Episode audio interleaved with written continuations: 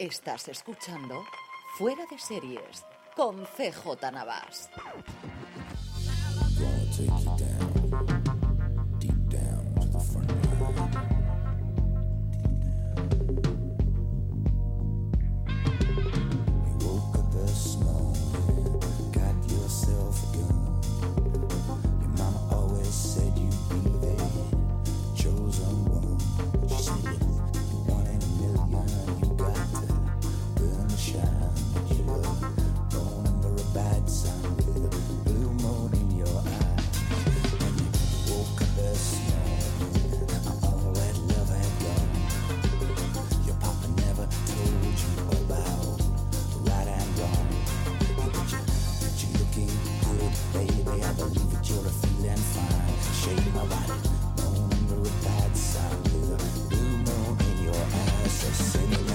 Bienvenidos a Fuera de Series Review Classics, el podcast de Postar FM y de Fuera de Series Media, donde hablamos de series clásicas. Y recordad que entendemos por serie clásica toda aquella que haya acabado hace al menos más de 10 años. Aunque hoy tal vez haya un pequeño, un pequeño truco para poder hablar de la serie que vamos a hablar.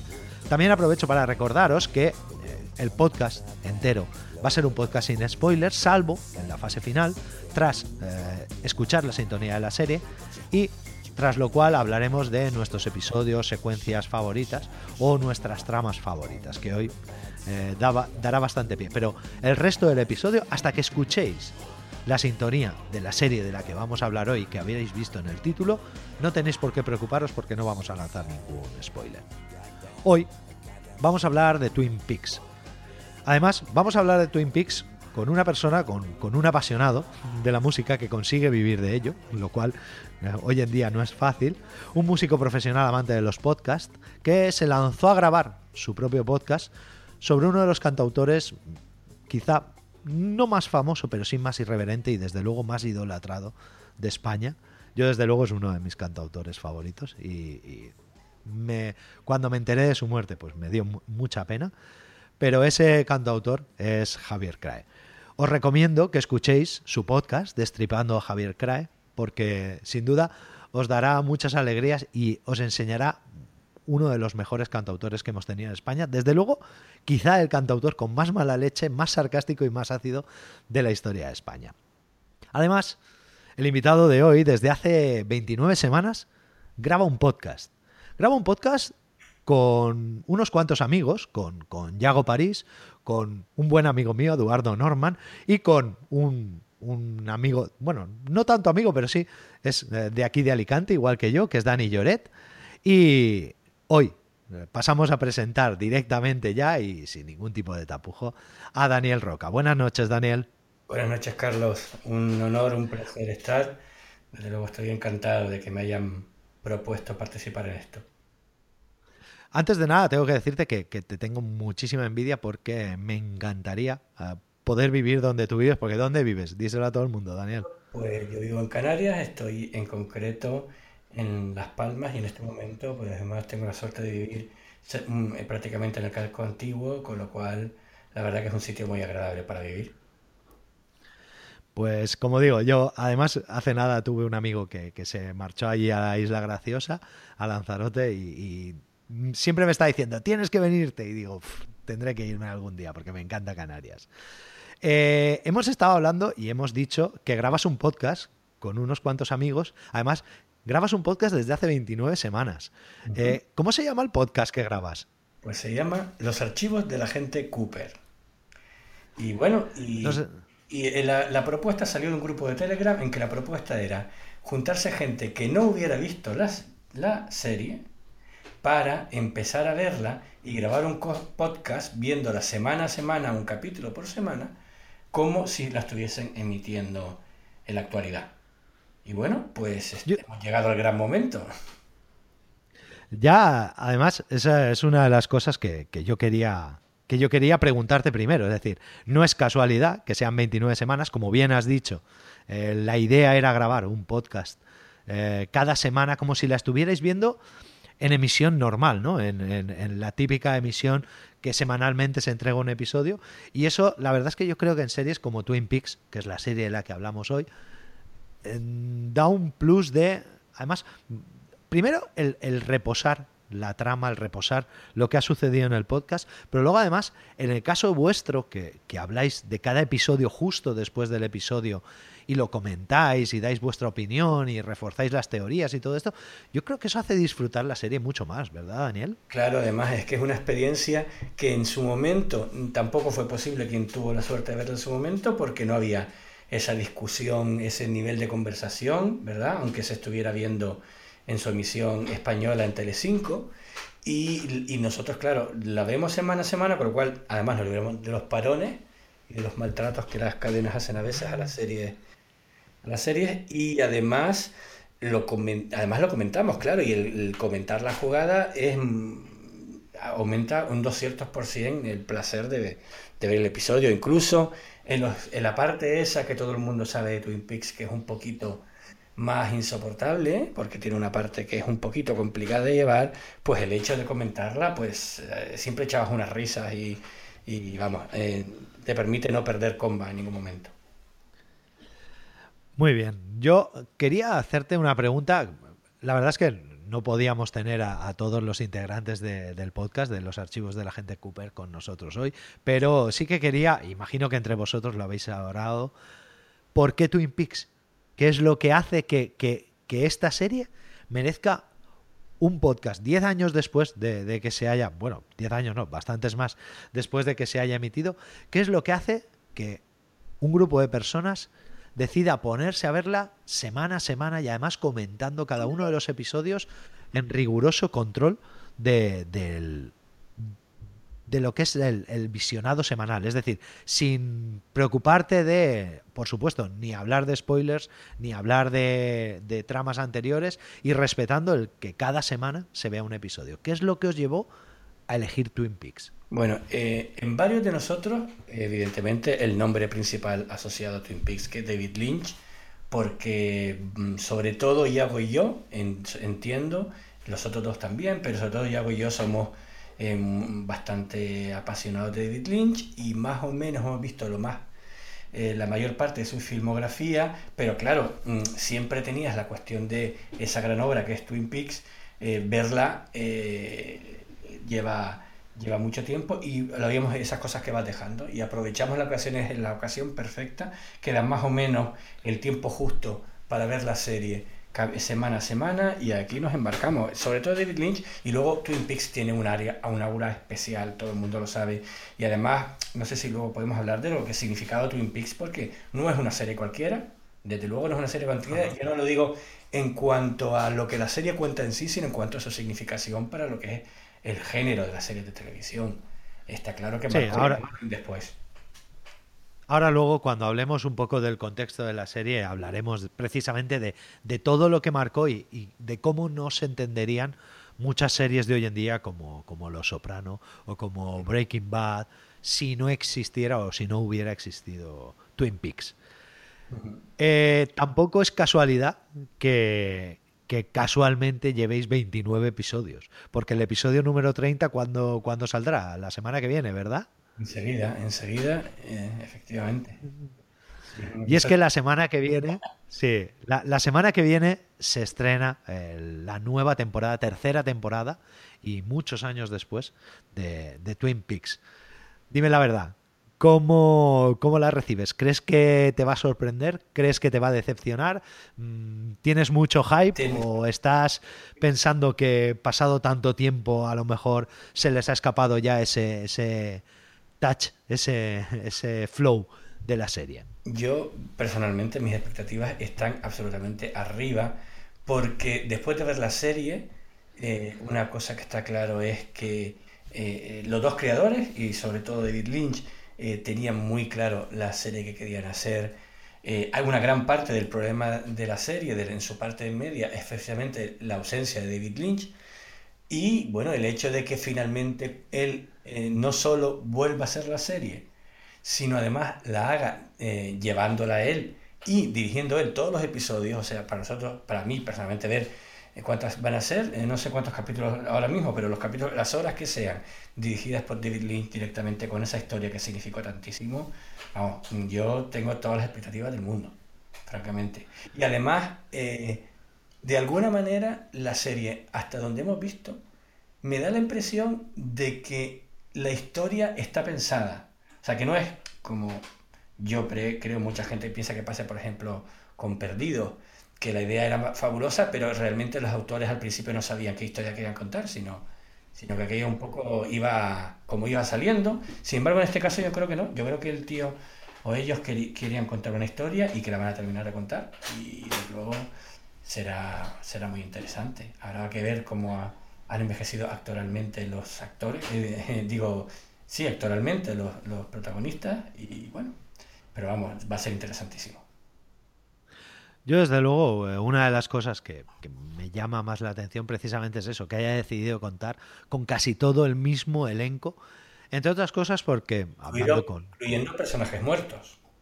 Sí, sí, sí, sí, por eso, por eso digo que me sorprende muchísimo, es lo que más me llama la atención.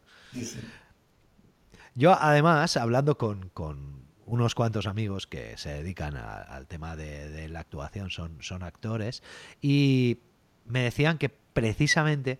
Bueno, yo tengo, yo tengo que confesar ya una cosa y está bien que tú hayas dicho que eres muy fan de David Lynch, porque yo odio a David Lynch a muerte y así por lo menos se verán las dos posiciones, la, posición de un amante de David Lynch con todo lo que ello tiene, que además yo respeto muchísimo, y luego la, parte pragmática mía que, que, que no puede con el onanismo ni el onirismo de, David Lynch.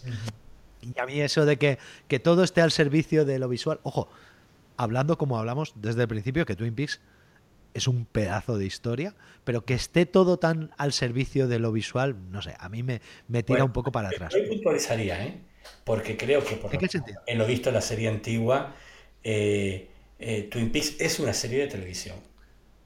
Y eso lleva una serie de, de servidumbre, está claro. ¿eh? No es lo mismo, no espero, yo no espero ver 10 eh, películas de David Lynch. no, eso está claro.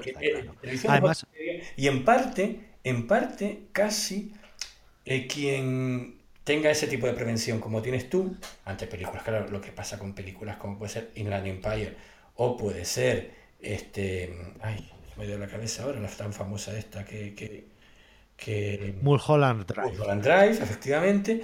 Hay que ver que siendo un medio como televisión hay una parte narrativa, digamos, convencional, que digamos que está más amarrado en cuanto a, la locura visual habitual de David Lynch, sin dejar de estar eh, presente en determinados momentos clave y determinados momentos que para mí son fastuosas y hay varias escenas que ya, si quieres luego podemos hablar que son magníficas, pero claro, no puede, o yo entiendo que tampoco va a poder esta vez, pues eh, dar rienda suelta al onirismo como en toda la última parte de Mulholland Drive o en, en Inland Empire, etc. ¿Sabes?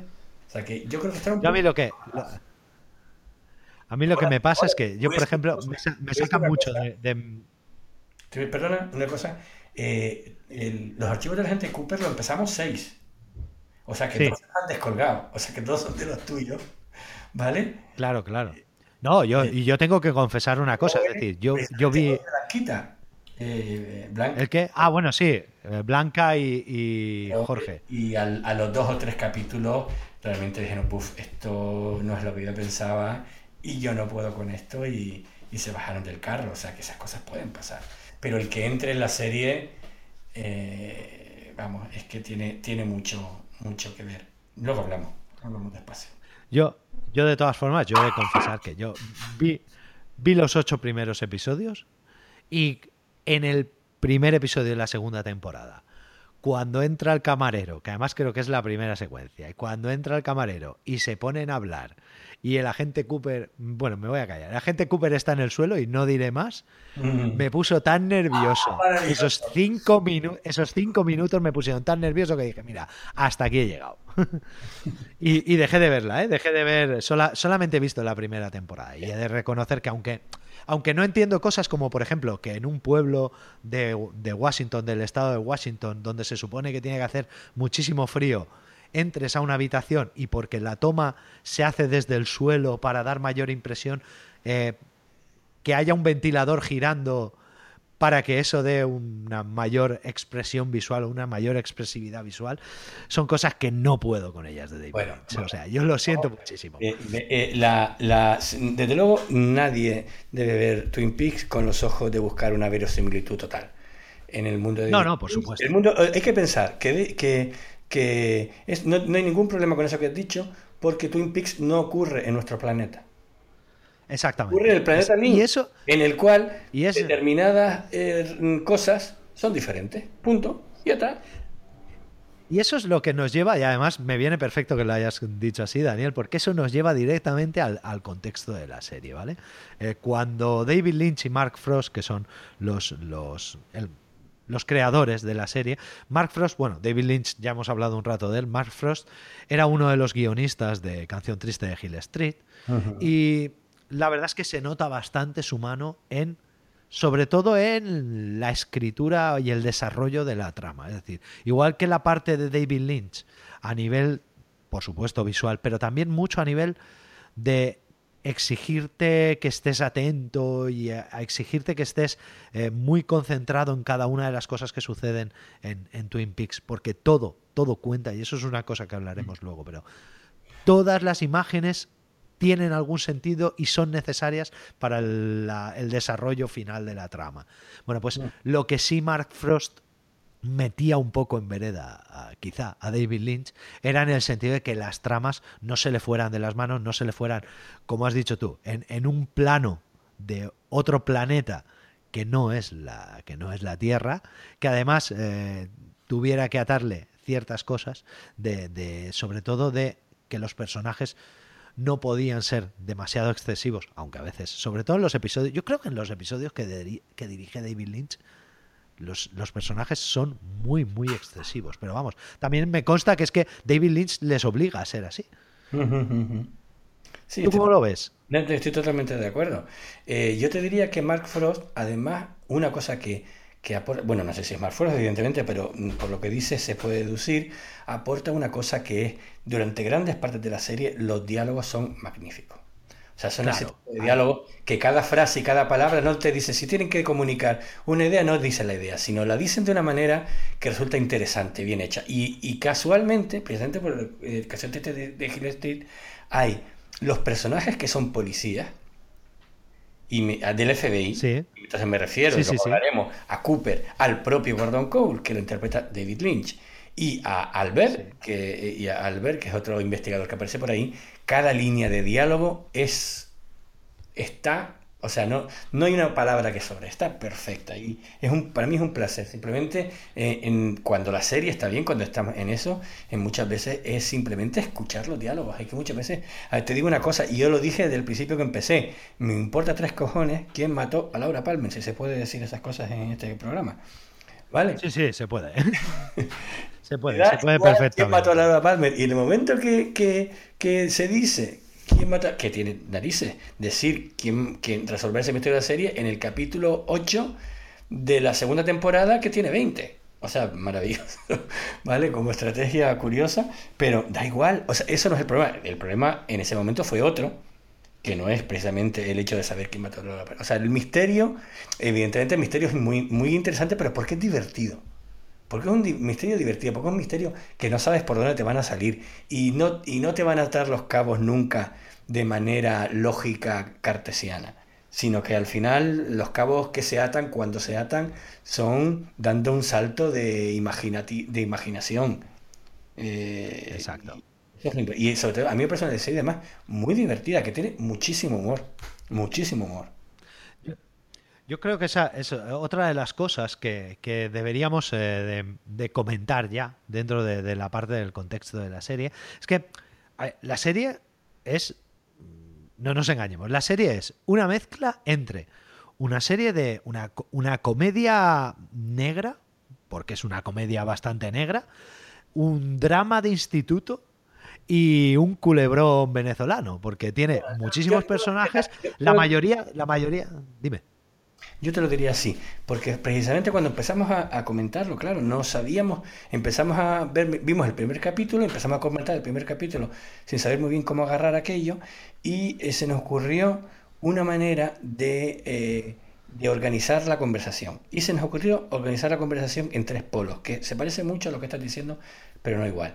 Decir, hablar de la parte del misterio, en el momento primero es, bueno, ha muerto Laura Palmer, eh, cómo se desarrolla la investigación en torno a Laura Palmer, luego aquello pega unos derroteros por otros lados.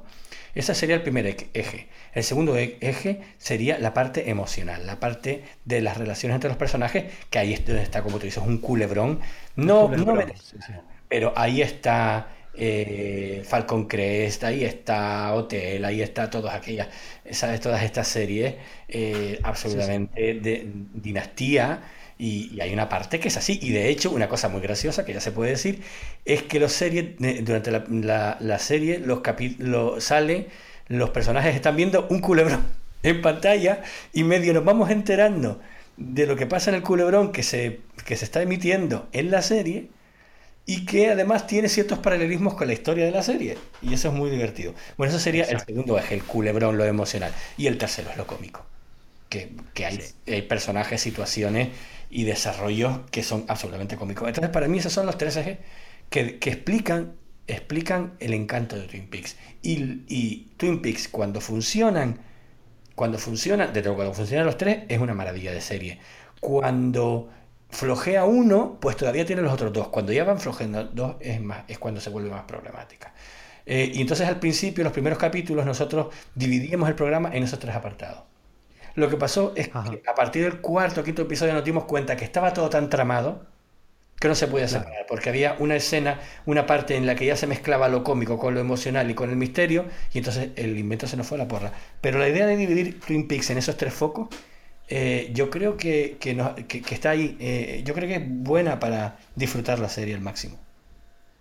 Sí, yo creo, además, que es como dices, eh, es decir, que nadie se acerque o que este podcast está, está preparado y estamos grabándolo precisamente para que la gente que aún no se ha acercado a, Twin Peaks, pues que se acerque y, que se acerque con, con un poco con idea de qué va a haber, pero por supuesto que, que- nada deje de sorprenderle, por eso intentamos no hacer spoilers. Pero sí que es cierto que si aún no has visto, si aún no has visto Twin Peaks, si estás escuchando este podcast y no has visto Twin Peaks, Twin Peaks no es una serie eh, sencilla, pero no es una serie mala. Igual que no es una serie rápida, ma- más bien lo contrario, es decir, es una serie bastante pausada y que se toma su ritmo, pero sí te puedo adelantar, si estás escuchando esto y no lo has visto, que absolutamente todas las conversaciones que escuches, todas las secuencias que veas, todas las imágenes que aparezcan en pantalla son absoluta y totalmente necesarias para la trama. Es decir,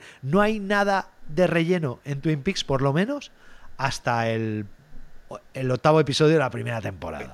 Luego la segunda temporada ya no lo sé porque yo la dejé. Pero en tu caso que has seguido, Más o menos durante la el primer tramo de la segunda temporada, aquello sigue siendo ahí, así efectivamente. Hay un momento que coincide con cuando se desvela el asesino de Laura Palmer, eh, que además coincide con la salida de David Lynch de la serie. Hay una parte que, en la que aquello empieza a hacer bastante agua, se empieza, ahí sí que empiezan a aparecer incluso tramas enteras de relleno, como en bastante mal estilo. Y la cosa se sigue salvando, entre otras cosas, sobre todo por los momentos cómicos y por muchas veces luego son los directores y los guionistas los que van aguantando la serie. Está claro que la serie David Lynch no quería que tuviese 20 episodios en su segunda temporada y que no estaba pensada para eso.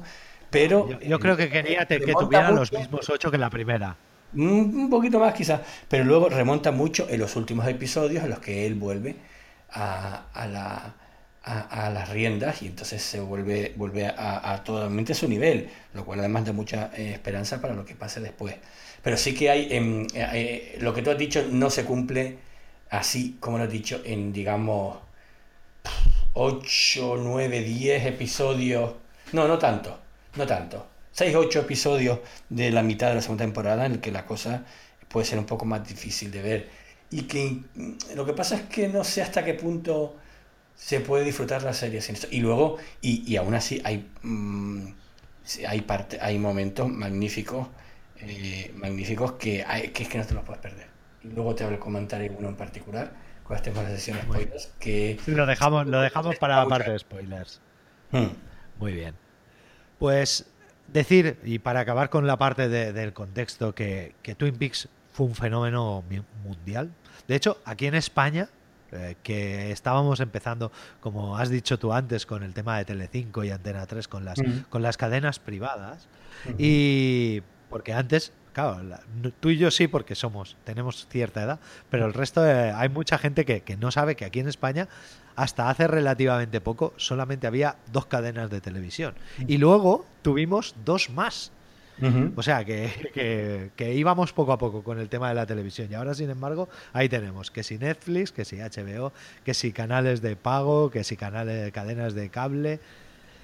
Bueno, pues como digo, la, la serie fue un fenómeno en todo el mundo, incluido España, donde era raro el día. Yo, yo además recuerdo estar en el instituto y en el instituto la gente hablaba de, ostras, y Laura Palmer, ¿y quién mataría a Laura Palmer? Además, de hecho, se llegó a hacer un meme, o sea, en aquella época en la que no había internet y no habían memes, es- la gente hablaba de Laura Palmer como, como un meme. Es decir, llegaban a hacer bromas con, sí, va, estás, estás más perdido que la gente Cooper buscando al asesino de Laura Palmer. Yo, yo no sé cómo será ahora, no sé cómo será ahora, pero desde luego si Twin Peaks se hubiera emitido en épocas de las redes sociales, yo no sé qué hubiera sido eso, ¿eh?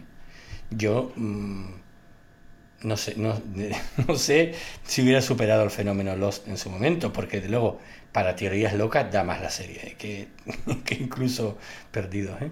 Eh, hay, hay que decir que, que- que precisamente el hecho del final de la primera temporada, como tú sabes que termina con el- lo que pasa justo en el final de temporada, eh, fue un, eh, una, un- un- colapsaron la- todas las centralitas de, de Telecinco en aquel momento, ¿eh?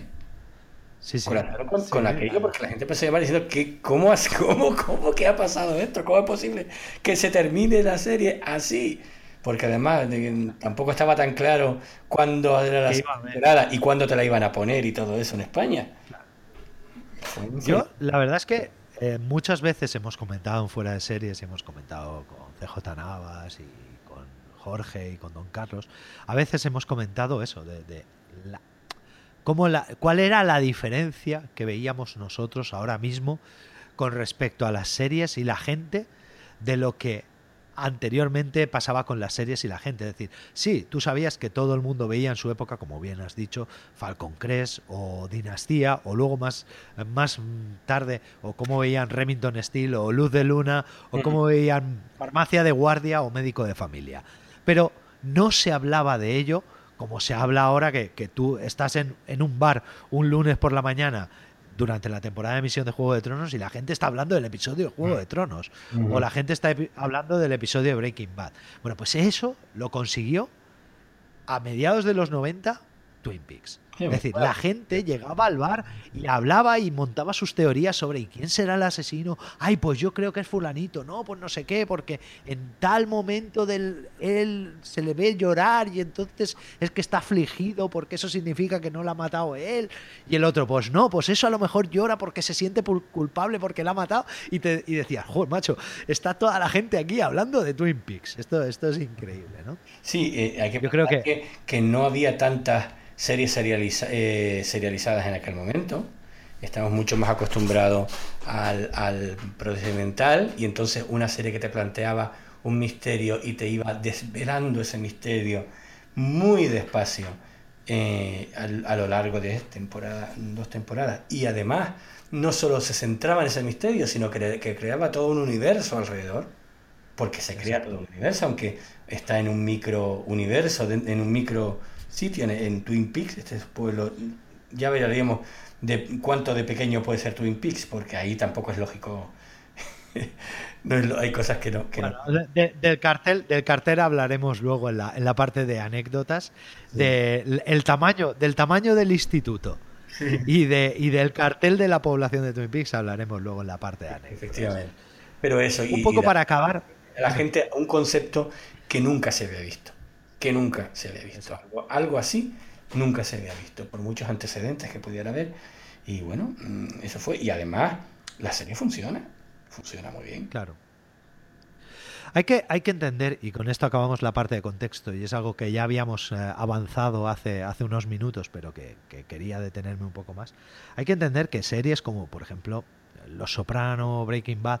eh, ¿Por qué decimos que series como Los Soprano, Breaking Bad a lo mejor no hubieran sido posibles sin Twin Peaks? Probablemente sí, porque al final la evolución de la, de la televisión y de las tramas eh, lleva a ello. Pero hay que recordar que cuando se emitió Twin Peaks, eh, pues la- la- en 1990 empezó en la ABC y, y al- en ese momento las series eh, se caracterizaban por ser series compartimentadas, es decir, o, o bien procedimentales o bien series en las que se iba entregando una trama, pero eh, se iba entregando, por ejemplo, si había varios personajes, pues lo que se hacía era se desarrollaba la trama de un personaje durante tres o cuatro episodios, luego entraba otro personaje en escena y se desarrollaba otra trama distinta durante cuatro, cinco o seis episodios, pero no había un hilo argumental largo. Es decir, eh, incluso en series tan, tan míticas como El prisionero, aunque sí tenías un contexto, o, o Bonanza, o cualquier serie de estas, aunque sí tenías un contexto común, incluso tenías personajes recurrentes, tenías tramas que se desarrollaban a lo largo de cuatro, cinco, eh, seis episodios, pero en ningún caso era que la trama fuera la parte o el eje central, por así decirlo, de la serie. Es decir, con, con Twin Peaks la idea era lo que has comentado tú antes, Daniel, que, que cuando, cuando la pensó David Lynch y Mark Frost, cuando la pensaron, ellos sabían cómo empezaba y cómo acababa. Y todo lo que hay en medio es porque es necesario para la trama. Y en eso es en lo que decimos que sin Twin Peaks, pues probablemente series como Deadwood, como eh, The Wire, bueno, The Wire a lo mejor un poco menos porque la, la forma de The Wire es distinta, pero como Breaking Bad o Los Soprano no serían posibles sin Twin Peaks. Sí, o, o por lo menos no serían posibles, no se sabemos si no serían posibles, pero desde luego se miraron en ese espejo, sin duda. Sin duda. Vamos a pasar a la parte de personajes, pero antes quería presentaros el audio de un invitado. Eh, tenemos a, a Dani Jerez del podcast de Teleadictos, Vale. que nos va a hablar en un minutito de Twin Peaks.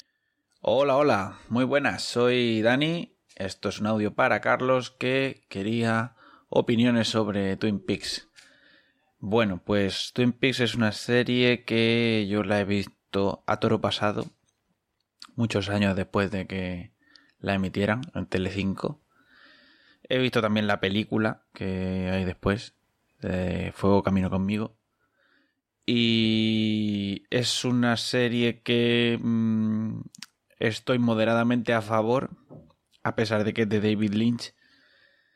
Em, es una serie que no está mal una vez que ya te sitúas en que no estás viendo una serie de policías, sino que estás viendo una serie de rollo sobrenatural.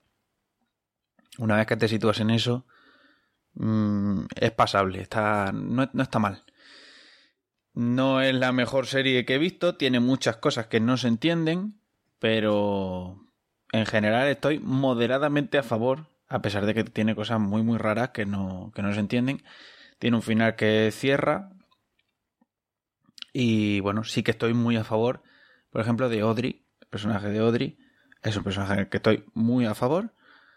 Pero el resto de la serie, pues bueno, normalita. O sea, no, yo no creo que sea para la fama que tiene la veo bastante normal. No sé cómo en su momento tuvo el- la repercusión que tuvo aquí en España, porque es una serie que no que yo no la veo como para un público generalista, porque lo dicho tiene cosas muy raras y pero bueno, dentro de lo que cabe es de lo más normal que ha hecho David Lynch y quizás si te gusta el rollo sobrenatural, pues puede merecer la pena verla hoy día.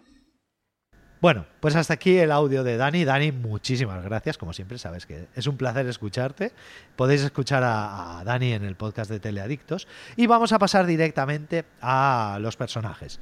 Y aquí, si, si alguien tiene mucho de qué hablar, sin duda es Daniel, porque es el- una, una de las personas que yo, escuchando los, los archivos de la gente Cooper, más apasionado veo, sobre todo con el tema de las tramas de personajes. Y al final, los personajes son una parte no imprescindible, vital del desarrollo de la trama de Twin Peaks. ¿Verdad, Daniel? Sí, eso, eso. Te decimos que una serie de personajes. Pero de verdad, de personajes. O sea, están ahí. Y Sí. además forman, y esos personajes están, eh, están eh, organizados en un universo que es complicadísimo. Que es Sí, complicadísimo. yo de, de todas formas he intentado, he intentado, y no, y no, no puedo prometer nada, pero he intentado eh, estructurar el, el entender a los personajes y el hablar de los personajes de una forma que creo que te va a gustar, ¿vale? Vamos a empezar hablando, de- voy a estructurarlo en parejas, en parejas además relacionadas con, con unas con otras, ¿de acuerdo? Entonces, la primera pareja de la que vamos a hablar es, por supuesto, de la gente del Cooper con Audrey Horn. ¿Qué puedes decirnos de esta pareja? ¿Cómo es el agente Cooper? ¿Cómo es Audrey? ¿Y, y cómo son cuando están juntos? Porque yo creo que es una de las partes, a mí por lo menos, yo he de reconocer que mi personaje favorito de la serie es Audrey. Lo que, Creo que sin ella, Lo que- por lo menos en la primera temporada. Lo que no puede ser es que te Dime. spoilear a ti, que solo has visto lo que No, no, no, aún no, aún no. En la zona de spoilers podrás, pero ahora aún no. Muy complicado. Vamos a ver. Bueno. Bueno, Twin Peaks, evidentemente, comienza el día que llega, eh, bueno, el día que se descubre que han matado a Laura Palmer, que es ese personaje que, que está siempre presente sin estar presente. Y entonces en el centro, eh, entonces llega eh, Dale Cooper, que es un agente especial del FBI, in- que interpreta a Kyle MacLachlan magníficamente, actor fetiche de Lynch donde los haya, ¿verdad? Y que eh, es un agente mu- muy especial, hay que decirlo, agente muy especial, y que entonces, como dices tú, Audrey resulta ser, es eh, una, una de los mejores amigos de esta Laura Palmer que se ha muerto, está un poco entonces en el centro del, del tema, y ellos, el, bueno, él se queda en el hotel del pueblo y ella es hija de él que lleva el hotel, con lo cual eh, están, digamos, muy cercanos. Y entonces, pues empiezan a tener una especie de relación eh, de, de- de- de flechazo eh, implícito ahí entre ellos. Y bueno, es que lo que pasa aquí es que mm, los dos personajes son maravillosos. Son maravillosos. Sí. El agente Cooper es una persona que une las dotes deductivas más, más grandes con además una intuición para lo sobrenatural impresionante, con lo cual ata a cabo con lo que sea de esos dos mundos. Y Audrey es una chica de instituto, pero mm, con una mentalidad eh, madura. Y no- en, la serie hemos visto que además la actriz que lo hace, eh, Sharon Fein, eh, magnífica, eh, consigue darle un aire para que la gente lo entienda, estilo Marilyn, o sea, una mezcla de poder de seducción y al mismo tiempo inocencia única. Y él, al fin y al cabo, es un personaje también muy puro. Quiero decir que no es el típico, no tiene nada de ese agente del FBI maltratado. Bueno, él ha sido maltratado por la vida, pero sin embargo no está atormentado. Eh, bueno, si lo está, es complicado de eh, Twin Peaks. Pero al fin y al cabo es un personaje muy luminoso, muy inocente, muy puro en el fondo, a pesar de todo por lo que ha pasado en su vida. Y entonces como que ellos dos generan a su alrededor pues un- una especie de universo. Cuando se juntan en pantalla, prácticamente desaparece todo lo demás. Y eso es una Yo además gran pareja de la serie. esta pareja, sí, de esta pareja y por eso quería, obviamente porque, porque es el protagonista, pero también quería empezar por esta, porque en esta pareja se ve bastante de eh, todo ese trasfondo que tiene detrás Twin Peaks de- y de cómo se tienen que confrontar o enfrentar eh, distintos, distintos universos, ¿vale? En este caso, entre Audrey y el agente Cooper, eh, el agente Cooper es una persona de ciudad muy vivida, que ha visto mucho mundo, y que sin embargo es capaz de sorprenderse. Es como, como esa persona que vive en una gran capital y de repente llega al pueblo y empieza, ¡hala! ¡Qué bien huelen los tomates! Y, y ¡hala! ¡Qué bien huele la, la calle! Y, y huele a limpio y no sé qué. Y luego, sin embargo, tenemos en el otro lado a Audrey, que es la niña de pueblo que cuando ve a esa persona de ciudad se siente atraída por él porque a ella le gustaría salir de ese pueblo y entonces ve en, en él esas cosas atractivas que ella, que, ella, que ella busca.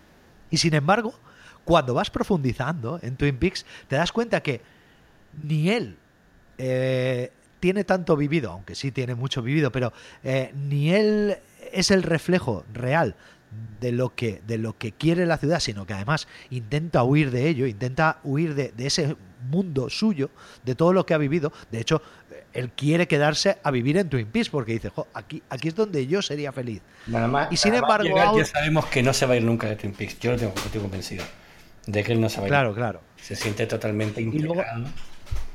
Exacto.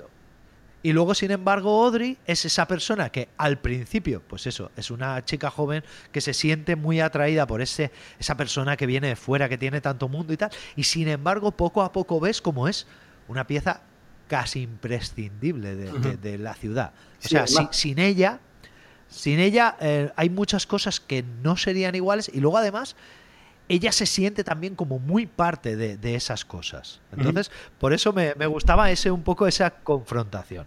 Y Creo que vamos a seguir por la siguiente. ella- Dime. La manera que tiene ella de, de un poco integrarse en el asunto es eh, tom- querer tomar las riendas en la investigación y querer participar. Y entonces, por un lado, intenta ser como la segunda, eh, intenta como ayudar en la investigación a él, en otra parte también intenta eh, eh, relacionarse con otros personajes para intentar hacer una especie de trama de trama de investigación paralela y como que se involucra mucho, se le ve una, además un personaje femenino poderoso, magnífico, que sabe lo que quiere y que maneja sus armas de una manera majestuosa. Y está muy bien escrito y está muy bien interpretado. Es sin duda, yo creo que quitando a, a, a Dale, a Cooper, es, yo creo que, sin, que, que creo que tiene el fanbase más activo, sin duda, de todos los personajes de Twin Peaks. Yo soy, yo soy fan de Audrey, ¿eh? Yo soy fan de Audrey, lo, lo he reconocido ya y lo, y lo reconoceré siempre. Vamos con la siguiente mágica, pareja. área mágica, cosa que es una cosa que dijimos en el capítulo y que nunca, eh, o sea, nosotros dijimos en uno de nuestros capítulos que Audrey claramente es mágica y dos o tres capítulos después lo dijo un personaje. Claro. Que efectivamente que es mágica, sí, claro. Pues claro que es mágica, ya lo sabemos. Bueno, vamos a seguir con la siguiente pareja y que son eh, el sheriff Harry Truman y Jocelyn Packard, que es... eh, Yo creo que aquí volvemos a encontrarnos esa confrontación, ¿no? El, el sheriff, que al final es el reflejo de lo más retrógrado, lo más profundo de la América profunda, que es esa persona que está ahí en, en un pueblo y que es el símbolo de autoridad, y de repente su pareja, o, la pareja que, que le he asociado yo y que en la serie se asocia, es una persona que es inmigrante, que además no conoce bien el idioma, que está ahí casi por casualidad, porque se ha casado con uno de los ricos de la, de la, del pueblo. Y resulta que el rico este se fue al extranjero, se cogió una novia, se la trajo al pueblo y es la única extranjera que vive en todo Twin Peaks. ¿Verdad, Daniel? Sí, que ahora que lo dices no había caído en ello, pero sí, es la única extranjera que hay en, Twin Peaks, efectivamente. Eh, sí, y, y- y, bueno, en este caso además eh, añadiría un poco a tu retrato de, de- de Truman que eh, Truman, hombre de verdad, hombre de la verdad, ¿no? Es Es el reflejo de la rectitud. Es una especie de John Wayne. Ese personaje es una especie, o sea, es el, el- el- la personaje, el personaje recto por, por antonomasia en la serie. Y además, eh, él es totalmente mm, lógica cartesiana, pero abraza muy bien esas tendencias que tiene eh, Cooper a lo, a lo sobrenatural, lo, abra- abraza con una gran naturalidad. Y efectivamente Jocelyn, que es una especie de personaje que se va a ir volviendo trágico a medida que va pasando la serie. Bueno, pues vamos a seguir con la siguiente pareja, que eh, si bien ya hemos hablado de las dos personas, de, no, no, no va a dar tiempo a hablar de todos los personajes va, de va, va. hay muchísimos, hay muchísimos, pero yo creo que la siguiente, por lo menos para la trama, eh, habría que hablar por lo menos de, de Laura Palmer. Y habría que hablar de ella, o yo por lo menos la he relacionado con James Harley, que era Sí. su novio en el momento de la muerte. Su segundo novio. ¿Qué puedes contarnos de esta pareja? Sí. Novio, eh, que esa es otra, porque ella tenía el novio oficial, que es Bobby Briggs, y, Sí. y, eh, lo- y tenía un novio secreto, que era James Harley, que era el motero este. Bueno, pues Laura, Laura mm, no sale, o sea, no sale explícitamente, y sin embargo está acreditada en la serie por varias razones. Eh, y eh, es un personaje eh, que lo que. Vamos a ver cómo lo explico. Laura Palmer, en el principio de la serie, cuando muere, es el shock de la comunidad porque era la chica perfecta. La chica perfecta, involucrada en todo, hacía caridad, eh, era perfecta en, el- en- los estudios, estaba en todas las partes metidas y tal. Y lo que pasa es que te das cuenta que tenía absolutamente una doble vida. Secreta, que no sabía nadie, un corazón totalmente eh, enroto y carcomido, ¿vale? Y un poco James es el, el novio, eh, al final James, que parecía, la imagen al principio de motero y que precisamente sería la- el lado oscuro de Laura, al final James resulta ser un pardillo de mucho cuidado. En Twin Peaks, y creo que es un poco la, la frase que define Twin Peaks es nada es lo que parece, ni nadie es quien dice ser. Nada, para nada. Y nadie Todo- está todo- todo- liado con quien está liado. Claro, claro, todo el mundo tiene algo detrás. Y hablando de gente que tiene algo detrás, A mí me ha sorprendido tu Eh, enfoque de parejas porque Dime. el enfoque de parejas en Twin Peaks es complicadísimo porque estamos hablando todo Claro. de triángulos mezclados unos por- con otros. De triángulos, Claro. cuartetos y, y orquestas de cámara de mezclas de relaciones. Claro, es, es una cosa muy... lo que pasa es que llega a ver encima en aquella La- época parejas eh, parejas eh, del mismo sexo, ya no sé qué hubiera pasado en Twin Peaks. Ah, Por Sí, lo menos sabemos vaya que sí. Sería con alguien tiene que ser del, del género opuesto. Vamos. Yo de todas formas, la, la estructura esta era no tanto en el sentido de, de precisamente lo que, lo que decía al principio, no tanto en el sentido de que formen pareja en sí, sino de cómo entiendo yo que forman la confrontación que te tiene que dar, eh, tramo que tiene que dar trasfondo a la serie. En el caso de, de James y de, y de Laura, pasa precisamente eso. Una es la imagen perfecta que luego resulta que está podrida casi por dentro y sin embargo el otro es el que a primera sería todo lo contrario a primera vista que es el motero rudo eh, incontrolable que resulta que el trasfondo es el más sensible por eso los he puesto como pareja porque sería por así decirlo confrontado uno y otro Está de claro. acuerdo Muy bien.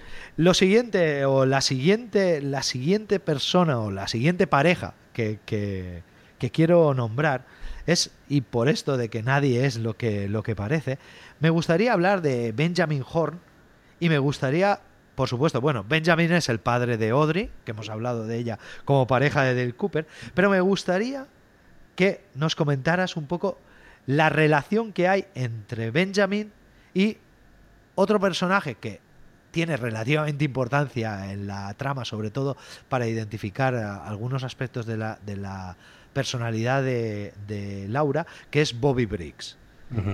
Bobby, Bobby, como bien has dicho, es el novio oficial de Laura Palmer. Además, es el, el típico chico guapo de instituto que se dedica, eh, bueno, que, juega en el equipo de fútbol. y- sí. Exactamente, sí, sí, sí. Mm. Pues cuéntanos un poco esta, esta relación entre Benjamin y Bobby. Bueno, la relación entre Benjamin y Bobby. eh, eh, Benjamin, el, desde luego, es una especie de, de- es uno de los villanos. Cuidado que en Twin Peaks mm, nada es lo que parece, pero es, digamos, uno de los grandes villanos de la serie.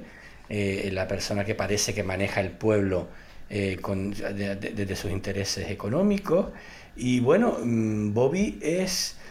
¿Qué relación tiene con Ben No. en ese momento de la serie? Es que yo estoy un poco desorientado en cuanto a lo que... No, el, el- no, no, en la, parte de que al final eh, Bobby es, bueno, lo- la, la idea y por lo que había puesto la pareja así es porque Benjamin es eh, un poco la, la parte más, aunque digamos que es el villano, claro, la gente no sabe que es el villano, al final es el hombre rico del pueblo que tiene muchos negocios, pero que No sé. volvemos a lo mismo, tiene un trasfondo muy oscuro detrás. Y luego sin embargo Bobby, que es una persona que es muy agresiva y es muy eh, impulsiva a simple vista, luego vemos que, que su trasfondo final es que, que no tiene no tiene nada dentro, que, no tiene motivación, que no tiene, que no tiene ningún tipo de, de interés por nada en el mundo y que incluso hasta el amor por Laura, que era una de las cosas que él defiende en todo momento en la serie, pues resulta que, que no era tal amor y que lo único que le interesaba por lo que le interesaba, que hablaremos en la zona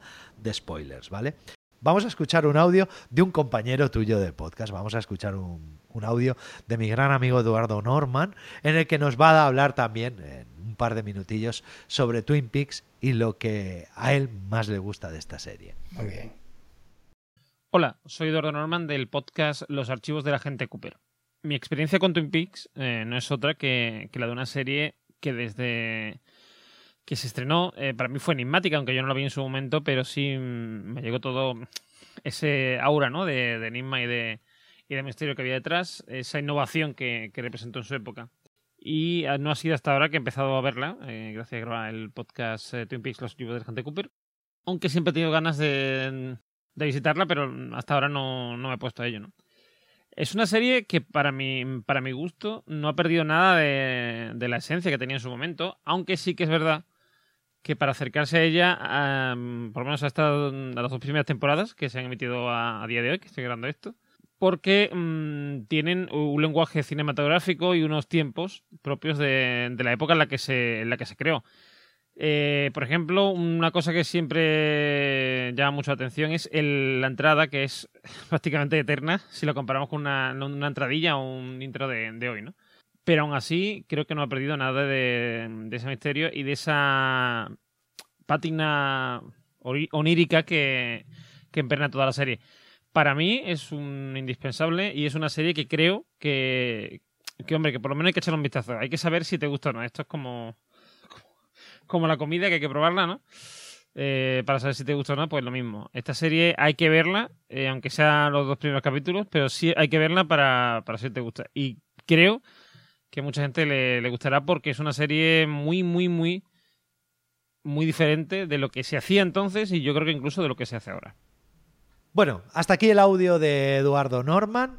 Eh, aprovecho para recordarte que si aún no has entrado en fuera de series.com y has visto la nueva forma de entender las series que tenemos y que queremos compartir contigo, puedes entrar en fuera de series.com. Eh, verás que todos los días compartimos noticias, compartimos artículos en los cuales hablamos de las series que más nos interesan, hablamos de series clásicas, todo ello combinado además, por supuesto y como siempre, con todos los podcasts de la factoría de Fuera de Series, Fuera de Series Review Classics, que es este que estás escuchando, el Fuera de Series eh, de toda la vida con Don Carlos, con Jorge, con CJ, o el Fuera de Series de streaming en el que Francis Arrabal y CJ hablan de, de todas las cadenas nuevas de HBO, de Amazon, de Netflix, de Movistar Plus, en el que hablan de todas las series que se están emitiendo actualmente. Y, eh, como no, el Fuera de Series Review, en el que ahí sí, no, ahí no tienen ningún pudor y ningún escrúpulo en soltar spoilers de cualquier serie. Además, de hecho, eh, es un episodio, o sea, es un, un programa que si estás siguiendo una serie y hablan de ella, hacen de ella un review classics, te recomiendo escuchar porque es súper divertido. También aprovecho para decirte que entres en club.fueradeseries.com y formes parte de nuestro club, del club de, del club de series más grande que actualmente hay en España. Y también puedes llegar a Fuera de Series a través de Twitter, de Facebook, buscando en cualquier red social Fuera de Series, en Instagram, en cualquier sitio estamos como Fuera de Series. Y por último, recordarte y decirte que puedes eh, publicitarte en Fuera de Series, tanto en los podcasts como en la revista online. Te puedes publicitar desde precios muy atractivos. Para eso simplemente tienes que mandar un correo electrónico a comercial arroba fuera de series y allí te informarán sobre nuestras tarifas. Si quieres ayudar a fuera de series y no puedes eh, permitirte poner publicidad o no quieres poner publicidad por lo que sea, siempre puedes colaborar simplemente comprando a través de nuestras tiendas afiliadas a las que podrás llegar a través de podstar.fm barra tiendas afiliadas. Bueno, Daniel, hemos llegado a la parte un poco final en la que hablamos de las curiosidades y anécdotas y luego abriremos la zona de spoilers. ¿Tienes alguna anécdota, alguna curiosidad que te gustaría compartir? Bueno, mm, yo creo, hay, bueno, pues muchísimas. Yo creo que eh, una anécdota que te iba a comentar, que te la cuento, aunque se partiese un poco de spoiler, hubo un momento muy especial al ver la serie que nosotros disfrutábamos desde el podcast y que los, lo- los oyentes, de los televidentes de ese momento no pudieron disfrutar y que eh, yo creo que tú apreciarás. Resulta que en un momento de la segunda temporada, lo siento por ti de haberla visto, aparece el ah, David Duchovny. Hace un personaje, no sé si lo sabías. Ah, ¿Sí? No, no lo sabía. No, ¿No? sabía. ¿Sabes? Qué bueno. Casa David Duchovny. Qué Que bueno. Hay que tener que en ese momento, en 1990, David Duchovny no, no había hecho nada. O sea, es un personaje que en su momento, Ajá. cuando la gente lo vería, dijera, ah, pues mira este personaje. Pero claro, ahora No me digas que hace, que hace de agente del FBI. de agente, de agente travestido del FBI. Hace de un agente del FBI que descubrió que le encantaba travestirse y entonces aparece vestido de mujer y además está bastante atractivo. Eh, otra, una cosa que sí, bueno. en cuanto a la estructura de la Sí. serie, que a mí me gustaría comentar, Sí. una cosa que nos fascina capítulo a capítulo, es que la serie transcurre día a día. Normalmente, con muy, muy poquitas excepciones, cada capítulo narra un día, empieza por la mañana y termina por la noche. Y sin embargo, te das cuenta de eso cuando te das cuenta. O sea, no te das cuenta, no, es algo que sucede de, de forma totalmente natural. Y por una parte es admirable porque pensar en una trama tan serializada que se consiga meter cada capítulo en el eh, eh, en el- la cosa temporal de un día sin que chirríe eh, chirríe hombre, vamos a ver. Cuando piensa dice coño llevamos hace 20 días que mataron a Laura Palmer y aquí ha pasado cosas como para que hubieran pasado dos años o sea no tiene sentido en el mundo real. Pero el universo de Twin Peaks tiene to- es totalmente natural. Y prácticamente no hay excepciones a todo eso. Bueno una es la que tú narraste antes no que la segunda temporada empieza el principio empieza todavía en la noche de, Sí, sí. la, de la primera temporada. Del final de la primera temporada. Pero es una sí. de las poquísimas De hecho, opciones. Todo empieza por la mañana y llega por la noche. Cada capítulo un día. Bueno, pues vamos a pasar a zona con spoilers. Ahora vais a escuchar la, la sintonía de Twin Peaks, una maravillosa. Vamos, tú eres músico, pero, pero o sea, Sí me gustaría comentar un pelín de la ¿te parece? Pues, pues vamos a hacer una cosa. Vamos a hablar de la música de Twin Peaks. Cuéntanos un poco sobre la música de Twin Peaks y luego ya nos vamos a la zona de spoilers. Bueno, el, el compositor es Angelo Badalamenti, que es casi siempre que funciona con, con, con David Lynch. Y bueno, eh, yo te diría mi opinión profesional. No lo sé si es así real, pero lo parece. Yo diría que en sí es un músico bastante limitado. Quiero decir que hay trozos de la, de, la música que a mí me parece que no funcionan nada, que están fatal. Pero sin embargo tiene un talento único para precisamente el ambiente de Lynch. O sea, para crearte una sugerencia onírica con la música cuando lo requiere la acción. Entonces, bueno, el tema, el, el tema de los créditos, que luego se utiliza como motivo conductor en muchas partes de la trama, cada vez que hay un elemento emotivo importante y algunos temas asociados hay que son eh, es una, magnífico. Hay unas escenas que pasan en, un, en una especie de, de sitio de, de, de sitio de moteros, ¿no? De noche, de ir de noche, de, en la que salen músicos en escena cantando canciones muy especiales, muy únicas, muy, muy ambiente terciopelo azul eh, y que son magníficas también. Y, eso- y- y- en general, ese que decirlo. Luego hay otras partes de la música que realmente me parece que el señor, mm, o sea, que no es, no me parece que sea, que me parece que es perfecto para esos momentos. Y la música, desde luego, contribuye mucho a la, al ambiente de la serie. ¿eh?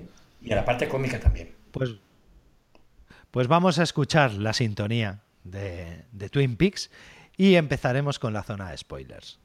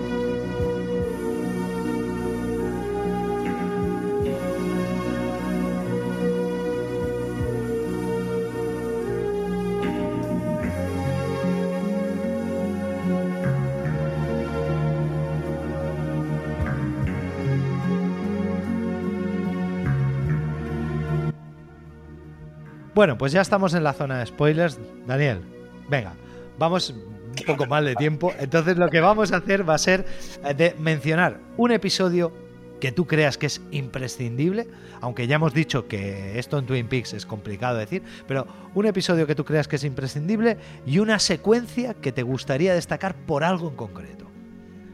Mm, vamos a ver, una, si te elegiste una. Mira, para no elegir, te podría decir, pues evidentemente, la, eh, la escena de la que tuviste, la, la muerte de, la, perdón, el final de la primera de, la primera temporada y la continuación, el sueño del enano, ese, la escena del sueño esa famosísima, pero eso nos llamó mucho la atención, una que hay a mitad de la segunda temporada, en la cual es bastante intrascendente porque lo que hacen es matar a unos cuantos eh, malos y se los quitan en medio. Eh, de hecho, ahí es donde estaba la. La. eh, la Denise, esta, el David Duchovny transver- transvestido, que esa escena Sí. es divertidísima. O sea, es absurda, la cosa más absurda que te puedes imaginar, pero es divertidísima. Una escena de la típica en la que están eh, atrincherados con rehenes los malos y entonces eh, están afuera los policías, lo tienen rodeado, no saben qué hacer. Es, es una, es una cosa nocturna que no sabe lo que va a pasar. Y mandan a, la, a David Duchovny vestido de camarera a ofrecerles pizzas y lo dejan entrar. Y David Duchovny entonces se saca de la liga una pistola y entonces, bueno, la, la- la arma ahí dentro. Y esa escena es absurda, te- malísima desde el punto de vista de la verosimilitud, pero es que nos partimos todos con esa serie, absolutamente, con esa escena.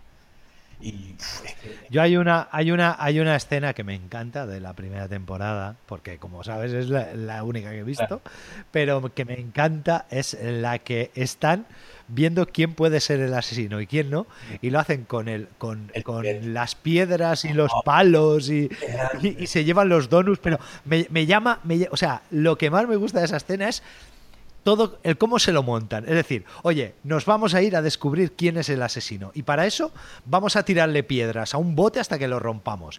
A cada piedra le vamos a poner un nombre y la piedra que rompa el bote es el asesino de Laura Palmer. Claro. Venga, vale, vamos a hacerlo. ¿Dónde nos vamos? Vámonos al monte. Venga, vamos a llevarnos donuts, vamos a llevarnos café y que esto sea una juerga. Es, me parece fantástica esa escena porque es el rollo de y, además cuando llegan allí me acuerdo que la, ayudante del serie dice pero exactamente para qué hemos venido aquí dice no hemos venido para, para descubrir quién es el asesino. Dice ya pero es que aquí estamos solo nosotros. Dice sí dame un donut.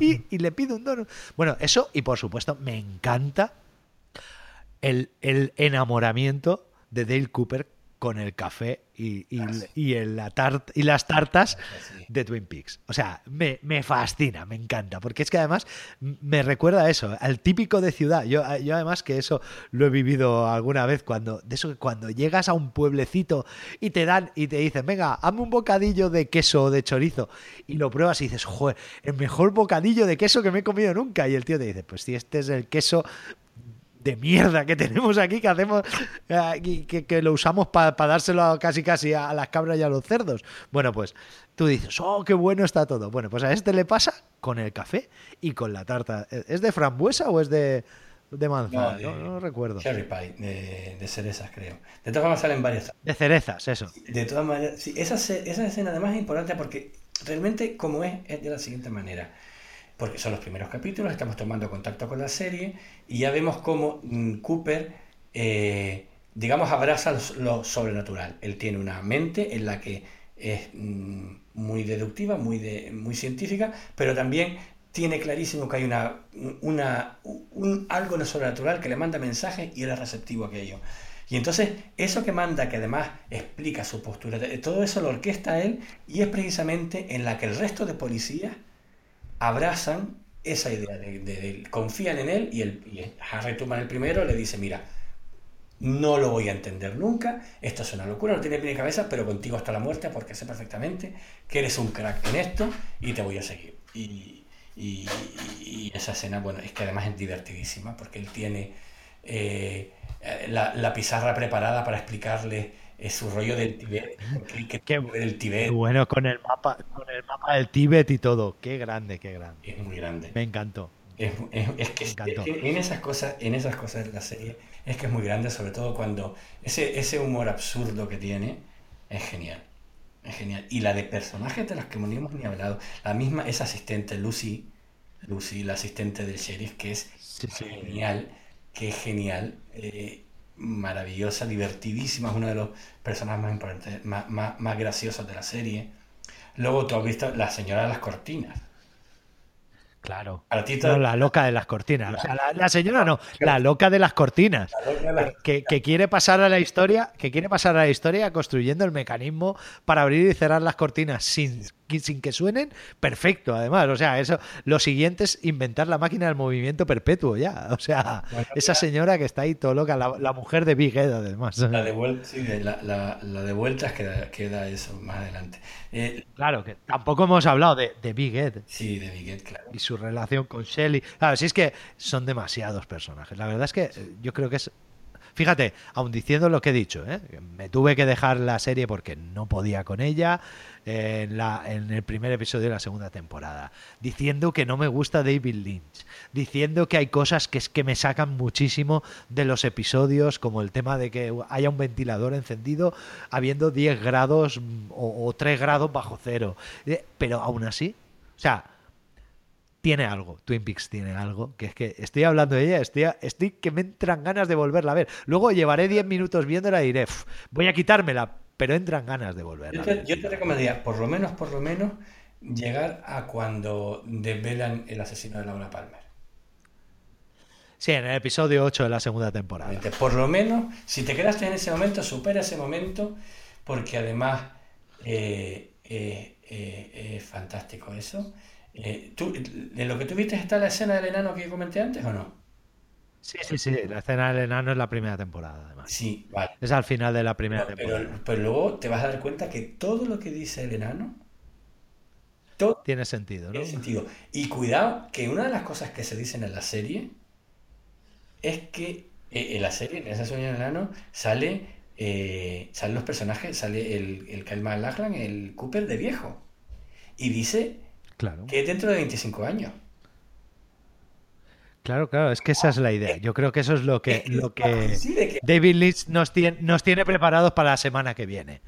Yo creo que eso es lo que cuando la semana que viene hablemos del primer episodio de la tercera temporada de Twin Peaks, hablaremos precisamente de eso, de decir, joder, qué bien hilado estaba todo con cómo lo dejó en la, en la segunda temporada, porque además el último episodio de la segunda temporada también lo dirigió, lo dirigió David Lynch por si hacía la tercera temporada dejárselo ahí preparado. sí, sí. Eso sí. Ya había vuelto a la serie en los últimos eso sí capítulos y el último lo dirige. Efectivamente. Sí.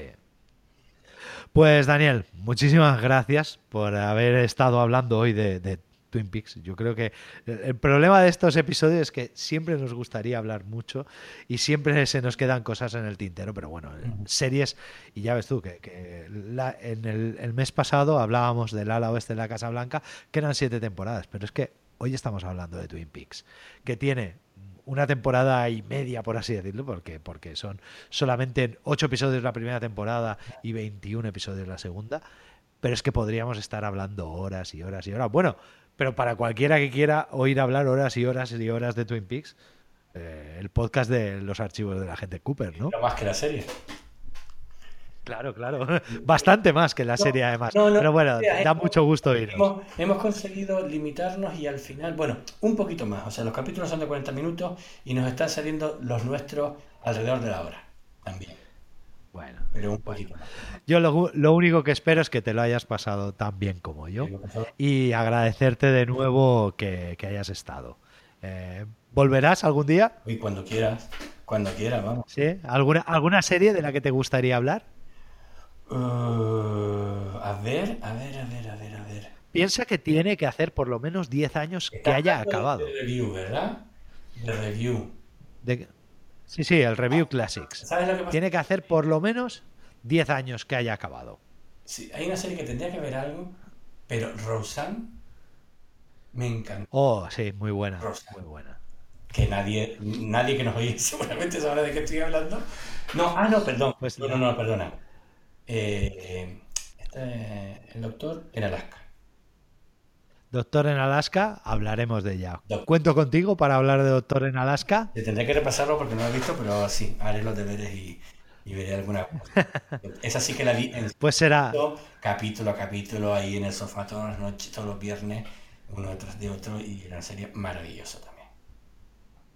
pues será un placer hablar contigo de Doctor en Alaska. Será un, volver- un placer volver a hablar contigo. A todos los demás que estáis escuchando fuera de series Review Classics y que habéis llegado hasta aquí y que espero que hayáis visto la serie porque sí que menos, menos decir quién ha sido la- el asesino de Laura Palmer, yo creo que al final nos hemos podido desquitar un poco con los spoilers, ¿verdad? Pues agradeceros que hayáis llegado hasta aquí y recordaros que el próximo episodio, que será el mes que viene, hablaremos de una serie que es una comedia, como sabéis. Nos gusta intercalar comedias y dramas, aunque bueno, Twin Peaks tiene muchísimo de comedia también. Pero la que viene es una comedia típica, de hecho, yo diría que es la comedia típica que todos nos viene a la cabeza cuando pensamos en una sitcom. El mes que viene vamos a hablar de Friends. Os espero en el próximo episodio de Fuera de Series Review Classics. Hasta luego, Daniel. Hasta luego, Carlos, encantado.